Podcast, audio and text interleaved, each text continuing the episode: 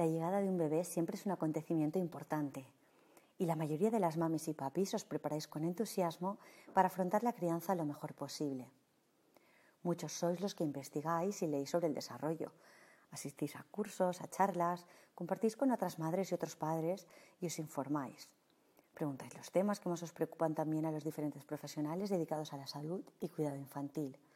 Digamos que vuestra ventana de atención está enfocada al máximo. Y es muy comprensible si tenemos en cuenta que los primeros años de vida de un bebé son claves para su futuro y que siempre se quiere lo mejor para los hijos. Somos muchos profesionales sanitarios los que nos dedicamos a acompañar a los bebés en su desarrollo madurativo. Y también somos cada vez más los que estamos comprometidos con la divulgación de la salud y la prevención en estas edades tempranas para llegar a todas las familias posibles.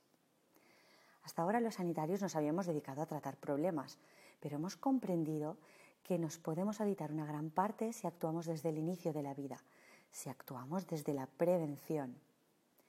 Durante los cinco primeros años de vida, el cerebro infantil hace un gran esfuerzo para establecer conexiones cerebrales, porque al nacer la mayoría de células cerebrales no están conectadas. ¿Has visto alguna vez lo que sucede al caminar sobre la arena de la playa una y otra vez por el mismo camino?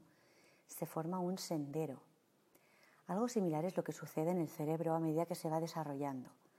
Cada vez que el bebé repite uno de los movimientos automáticos o utiliza alguno de sus sentidos, se crea una conexión o un sendero. Si un bebé tiene varias experiencias y las va repitiendo una y otra vez, más se fortalecen las conexiones cerebrales. Y de esas conexiones dependen la manera en que los bebés se comportan, sienten, aprenden y piensan. Todas las madres y los padres o personas a cargo de un bebé pueden contribuir a estimular su cerebro, de manera que lo que hagan en el primer periodo de su vida marque la gran diferencia. En los meses siguientes al nacimiento, el bebé tiene los ojos completamente desarrollados, pero su visión aún se tiene que construir. Normalmente el bebé sano aprende por sí mismo de las oportunidades que el entorno le va proporcionando para su educado desarrollo sensorial y motor. Su pequeño cerebro conecta con las áreas visuales en respuesta a los estímulos visuales que recibe y en cada etapa de su desarrollo visual se va construyendo su percepción con toda la información visual que va obteniendo el bebé, cada vez con más detalle, puede empezar a tomar decisiones y a actuar. En esa actuación podrá ser más o menos certero, dependerá de cómo esté captando y procesando la información, de lo rápido que lo haga y se adapte a los cambios. Si la visión no se ha construido y no se ha organizado de forma adecuada, da como resultado un sistema que ve, pero que no puede interpretar, conocer y actuar. Las dificultades presentes en los primeros años de vida, como por ejemplo un estrabismo, bien por patología o por una mala organización del sistema visual, normalmente darán señales de aviso ya en la etapa escolar, quizás sobre los 6-7 años, cuando la adaptación de sus sistemas para compensar tal dificultad ya no sea suficiente y quede comprometida por las nuevas demandas de aprendizaje. Cada función visual específica sigue su propia secuencia madurativa de desarrollo de manera que existen diferentes periodos críticos para su desarrollo. Y es aquí donde nuestro conocimiento sobre estas etapas puede utilizarse en beneficio de la prevención visual. Una evaluación temprana y la atención de los optometristas pediátricos especialistas en desarrollo visual es más que recomendable para conocer el estado visual del bebé y cómo estimularlo de manera adecuada y acorde a sus necesidades madurativas. Durante los tres primeros meses de vida, el bebé trata de adaptarse a su nuevo entorno. En la barriga de la mami se encontraba flotando en un entorno líquido. Por ese motivo, todas sus respuestas son reflejas y al principio sus movimientos son descoordinados y sin dirección. También el movimiento de los ojos del bebé en general es descoordinado y sin control. No es capaz de usar la función de ambas mitades corporales en un mismo movimiento, por lo que tampoco es capaz de coordinar todavía el movimiento de ambos ojos. En estas primeras semanas de vida, el bebé está esencialmente en un proceso visual ambiental, es decir, que su visión se activa cuando hay movimiento alrededor.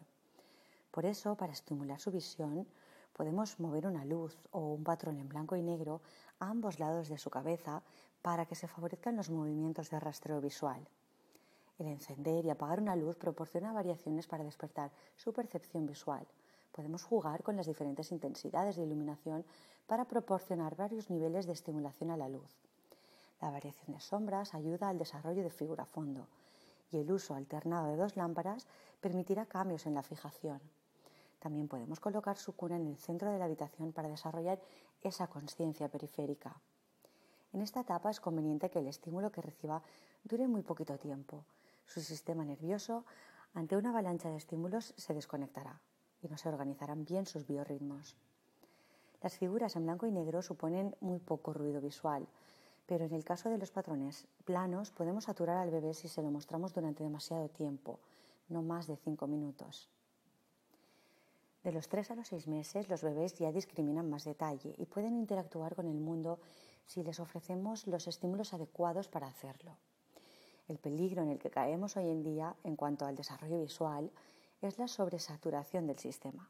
En el momento que un bebé abre los ojitos, hay múltiples estímulos presentes y debemos recordar que no todos los estímulos son buenos, no cualquier estímulo construye y organiza ese sistema de acción.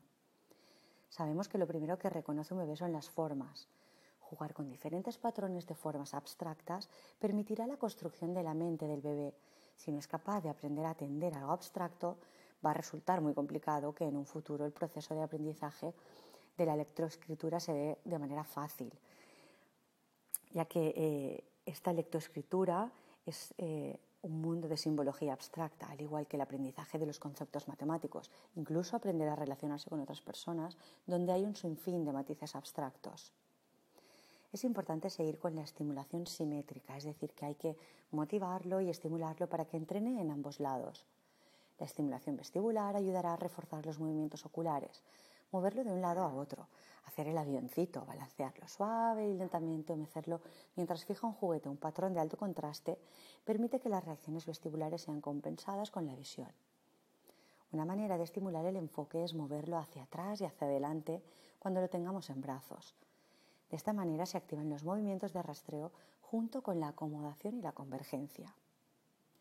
Después de los seis meses, su sistema visual ya aporta más información y ya se pueden usar objetos brillantes o con color. En este periodo se empiezan a activar ambas estructuras dobles a la vez, ambos ojos, brazos, piernas, los dos oídos, y comienza a explorar con ambas manos a la vez su línea media. Tanto su visión como su sistema vestibular le da información sobre dónde está, la visión también le informa de dónde están los objetos y las personas del mundo exterior con respecto a él o a ella mismo. Saber dónde está en el primer eje es imprescindible, porque a partir de ahí podrá saber dónde está cada cosa que lo rodea y podrá saber hacia dónde quiere ir. Lo podemos retar colocándole algunos objetos a diferentes distancias o estimular el juego con un objeto en su línea media. Seguimos evitando la sobreestimulación, así que siempre es mejor elegir un solo objeto o juguete para explorar en un campo de acción libre.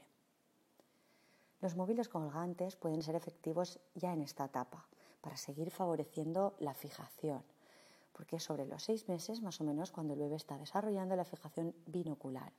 Antes de este periodo el estímulo deberá de ser uno solo y preferentemente en blanco y negro. Una vez aprenda a gatear, podemos colocar objetos a diferentes distancias y sobre todo a distancias lejanas para que trate de alcanzarlos gateando. Esta es una actividad muy importante para su organización neurológica general y a nivel visual influye en su aprendizaje para orientarse en el espacio. Le ayuda a desarrollar la visión cercana y lejana, la coordinación ojo-mano y entrena el desarrollo de la visión binocular y por consiguiente la visión en 3D. Que los objetos hagan sonido o que tengan diferentes texturas, también permite una mayor integración de la información visual, gracias al trabajo conjunto de reconocimiento de manos, boca y ojos.